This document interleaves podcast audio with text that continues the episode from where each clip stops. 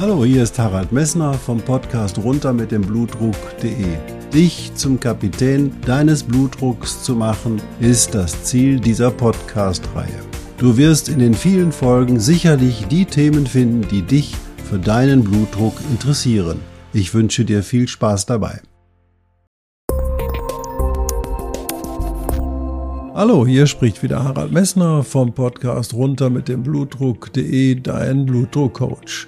Vielen Dank, dass du eingeschaltet hast. In der letzten Woche hast du gehört, wie Tina Ostermann ihr Leben mit dem Blutdruck neu gemeistert hat. Sie konnte mit Hilfe ihres Hausarztes die Blutdruckmedikamente absetzen, hat jetzt einen super kontrollierten Blutdruck und hat Lebensumstellungen vorgenommen, die dazu geführt haben, dass der Blutdruck jetzt normal ist. Außerdem hat sie sich von den Gesundheitsgedanken so faszinieren lassen, dass sie jetzt zumindest eine Ausbildung zum Gesundheitscoach macht und auch schon so tätig ist. Ihre Adresse hatte ich dir unter den letzten Podcast in den Show Notes notiert.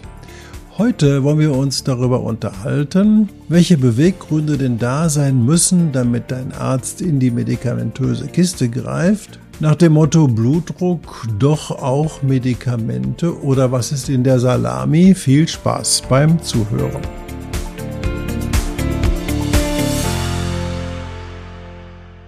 Was ist denn eigentlich das Ziel der Blutdrucktherapie?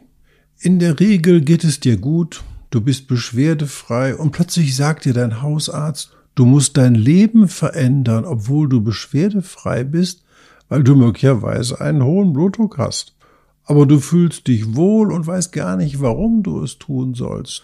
Nur für einen Blutdruckwert, den du ohnehin nicht spürst, aber dein Arzt sagt so, du sollst es machen und weil du musst deine Risikofaktoren kontrollieren. Was sind denn Risikofaktoren? Deine Risikofaktoren sind die Faktoren, die, das hatte ich dir bereits schon einmal erzählt, zu Gefäßveränderungen an deinem Körper führen können. Diese Gefäßveränderungen führen dann selbst dazu, dass Beschwerden auftreten, dass Einschränkungen auftreten, im schlimmsten Fall ein Herzinfarkt, im weiteren Fall ein Schlaganfall oder Durchblutungsstörungen in den Beinen oder andere Erkrankungen, die mit der Durchblutung von Organen zu tun haben. Ja, sogar ein Hochdruck selber kann durch diese Risikofaktoren entstehen. Darüber werde ich dir sicherlich noch einen eigenen Podcast machen können. Also, die Risikofaktoren will dein Arzt kontrollieren und ein wichtiger Faktor dieser Risikofaktoren ist der hohe Blutdruck. Die anderen hatte ich dir ebenfalls genannt. Das war einmal das Rauchen als wichtigster Risikofaktor, dann der Diabetes mellitus, also die Zuckererkrankung und als letztes das erhöhte Cholesterin oder wie die Mediziner so schön sagen, die Hypercholesterinämie. Das bedeutet für dich aber auch, dein Hausarzt sagt dir, ja, das reicht nicht aus, äh, das musst du jetzt nicht sechs Wochen machen, sondern du wirst dein Leben komplett umstellen müssen, da dein Leben, was du bisher geführt hast, zu dem geführt hat, was bereits jetzt bei dir vorliegt. Das heißt also, wenn du weiter die großen Mengen Salz, die Chips und etc. essen möchtest, dann wirst du es dir nicht gelingen, wird es dir nicht gelingen, deine Risikofaktoren zu kontrollieren. Du musst den Kick finden, deine Lebensveränderungen durchzuführen, die zu mögen und sogar Spaß daran zu haben, dieses Ziel zu erreichen. Und ich hatte dir in dem vorletzten Podcast auch bereits erklärt, dass das, was mit deinem Mindset, mit deinen Gedanken, mit dem, wie du dir dein Leben vorstellst, woran du Spaß hast, worauf du dich freust und was in den Fokus deines Lebens hineingehört. Und das, was du da hineinholst, das ist das Entscheidende. Du holst das in deinen Körper, in deine Gedanken, in dein Leben hinein, indem du dich dafür entscheidest. Nun ist sozusagen die Therapie natürlich mit einem kleinen Schatten überworfen, denn eine Therapie für eine Veränderung, die du nicht spürst, darf auf keinen Fall Nebenwirkungen haben. Das bedeutet sowohl für die Konservative, sprich die Therapie mit der Verhaltensweisen, aber auch für die Therapie mit Medikamenten. Das bedeutet, Wenn du keine Beschwerden unter einem hohen Blutdruck hast, darf die Therapie bei dir zu möglichst wenigen oder darf sie gar nicht zu Nebenwirkungen führen. Und solche Therapiemodalitäten muss dein Hausarzt oder kann dein Hausarzt mit dir entwickeln. Er sollte zunächst immer auf die Lebensumstellung hinweisen und auch dir Tipps geben, wie du sie vollziehen kannst. Aber wenn das nicht reicht und der Blutdruck damit nicht kontrolliert ist, wird er auch in die medikamentöse Kiste greifen müssen. Bezüglich der medikamentösen Kiste will ich aus jahrelanger Erfahrung auch mal mitteilen, und dir vielleicht so ein paar Dinge sagen, die immer wieder durch die Presse, aber auch durch die Meinungsmache sausen, die meines Erachtens komplett falsch sind. Dein Hausarzt hat keinen Vorteil, wenn er dir irgendwelche Medikamente verschreibt, weil die Verbindung zwischen dem Hausarzt und den Pharmafirmen ist durch die Änderung der Gesetzgebung komplett verloren gegangen. Dein Hausarzt hat sogar eher Nachteile, wenn er Medikamente verschreibt, denn diese Medikamente, die du dann in der Apotheke holst, die belasten sein Budget. Also dein Hausarzt hat nicht das Interesse, dir mit einer Pille möglichst schnell zu helfen, weil das belastet sein Budget und das führt zu Diskussionen mit der Krankenkasse, die er mit Sicherheit vermeiden möchte. Das heißt, das hausärztliche Interesse an der medikamentösen Therapie ist gering. Sie steht nicht im Vordergrund, sie ist einfach gering. Und aus diesem Grunde bedeutet die Entscheidung deines Hausarztes, dass du doch jetzt ein Medikament nehmen musst, nicht ein Mehrgewinn für deinen Hausarzt in seinem Portemonnaie. Also streich das aus deinem Kopf.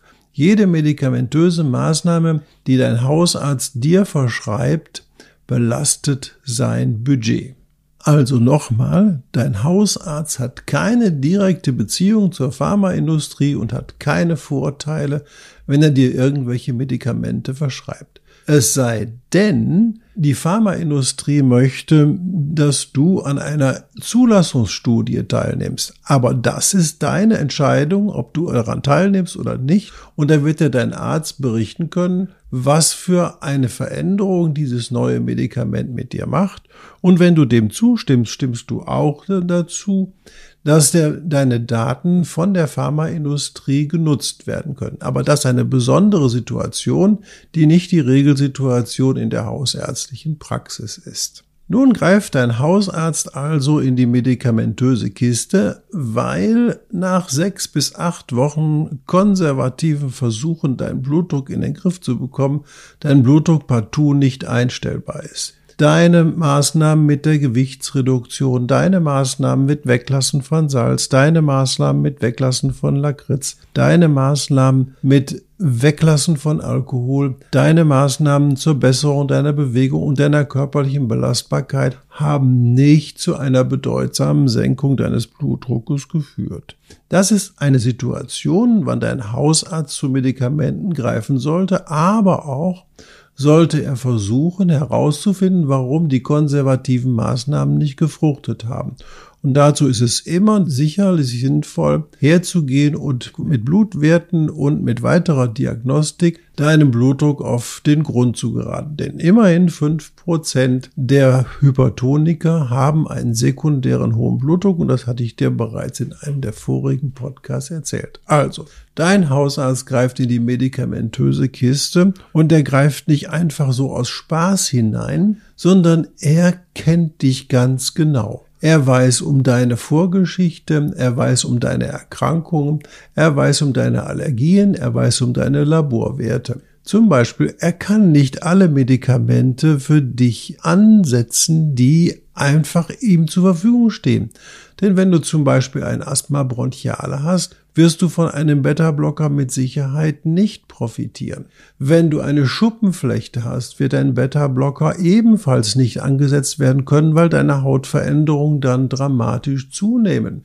Wenn du zum Beispiel eine Herzminderleistung hast, werden gewisse Calcium-Antagonisten nicht mehr verordnet werden können. Und wenn du einen Diabetes mellitus hast, wäre es fatal, sozusagen die auch noch Hydrochlorothiazid oder andere Diuretika zu geben, die den Stoffwechseleinschwung des Blutzuckers verschlechtern oder gar noch die Harnsäure anheben. Das heißt, dein Hausarzt kennt dich ganz genau und kann dann entsprechend das Medikament auswählen, was in deiner Situation am ehesten deiner Therapie gerecht wird.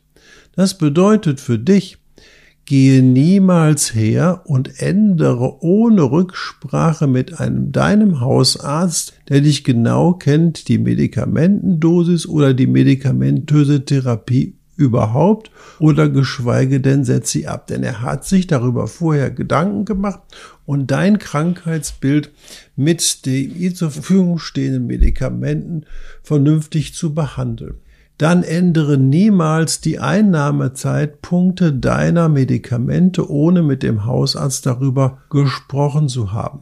Und Sieh zu, dass du immer ausreichend Vorrat für die Medikamente hast, damit du sie immer weiternehmen kannst. Also das bedeutet, wenn du zum Beispiel nur in Deutschland bist, solltest du immer eine Wochendosis zur Verfügung haben und solltest dir rechtzeitig bei deinem Hausarzt ein Rezept holen. Wenn du in Urlaub bist, gehe oder wenn du in Urlaub gehst, gehe her und siehe zu, dass du für die Zeit des Urlaubs ausreichend Medikamente mitnimmst.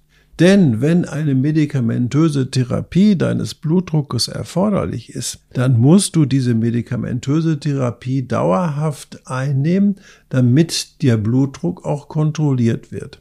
Es gibt Blutdruckformen, die sind ohne Medikamente nicht zu behandeln und die wirst du auch ohne Medikamente nicht dauerhaft in den Griff bekommen. Das Risiko zum Beispiel durch einen nächtlich hohen Blutdruck einen Schlaganfall zu bekommen, ist sicherlich sehr groß, sodass du also aufpassen musst, dass du selber nichts änderst und deinen Hausarzt regelmäßig kontaktierst und mit ihm über die Blutdruckwerte die sozusagen bei dir gemessen werden mit der medikamentösen Therapie, auch besprichst.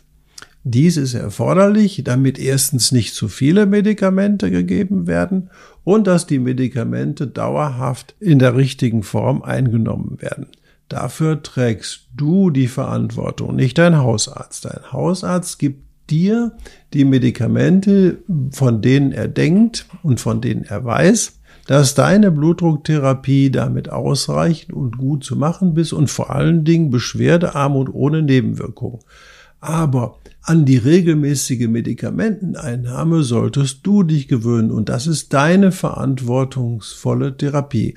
Das gleiche gilt auch für die Dinge der Lebensumstellung. Wenn du Medikamente bekommst, bedeutet das nicht, dass du sagen kannst, oh, dann lasse ich jetzt die Lebensumstellung mal sein und ihr esst jeden Abend eine Tüte Chips oder ich gehe her und trinke meine halbe Flasche Wein wieder oder ich verzichte auf die sportliche Belastung. Das verschlechtert die Wirkung der Medikamente. Ich will ja noch mal in den Kopf rufen, wenn du sechs Wochen lang jeden Tag 20 Minuten einer körperlichen Belastung machst, sinkst du deinen Blutdruck innerhalb von sechs Wochen um 10 Millimeter Hg systolisch. Das bedeutet für dich, wenn du das jetzt sein lässt, steigt dein Blutdruck wieder um die 10 Millimeter Hg an. Du hast zwar ein neues Medikament bekommen, aber das neue Medikament senkt den Blutdruck nur um 5 Millimeter Hg. Also bitte bleib bei der Stange und denke darüber nach, dass trotz medikamentöser Einnahme dein Blutdruck auch deiner Zuwendung bedarf, indem du deine Lebensumstände und deine Gewohnheiten in der Form änderst. Du musst überlegen, es wird sich in deinem Leben nichts ändern, wenn du deine Lebensgewohnheiten nicht veränderst. Denn deine Lebensgewohnheiten haben dich zu dem geführt, was jetzt ist. Natürlich auch deine Gene, all das, aber vor denen kannst du nicht weglaufen. Wenn du Medikamente einnimmst, vergiss nicht die konservativen Maßnahmen, mit denen du auch deinen Blutdruck gestalten kannst. Das bedeutet nicht, dass du nicht mal ein Glas Wein oder ein Glas Bier oder auch noch eine tolle Fete machen kannst, um Gottes Willen. Nein, darum geht es nicht. Es geht nur darum, um die Gewohnheiten.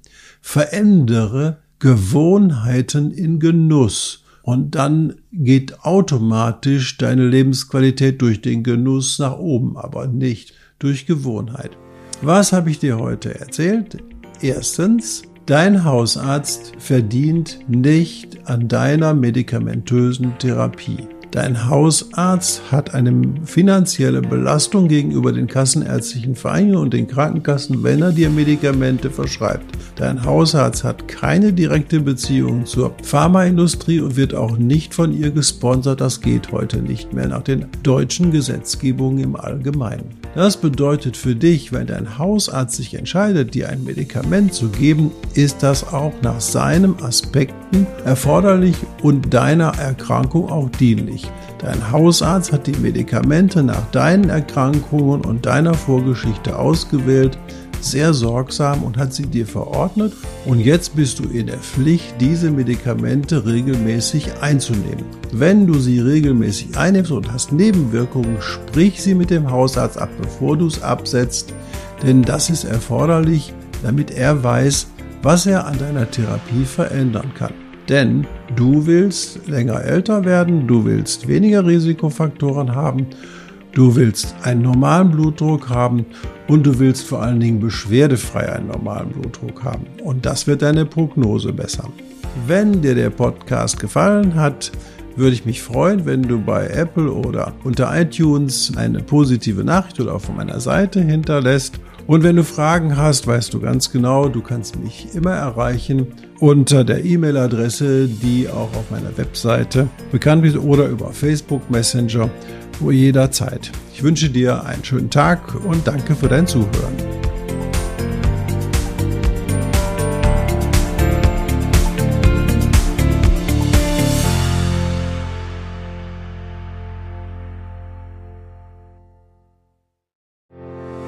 Ich hoffe, diese Podcast-Folge hat dir genauso viel Spaß gemacht wie mir.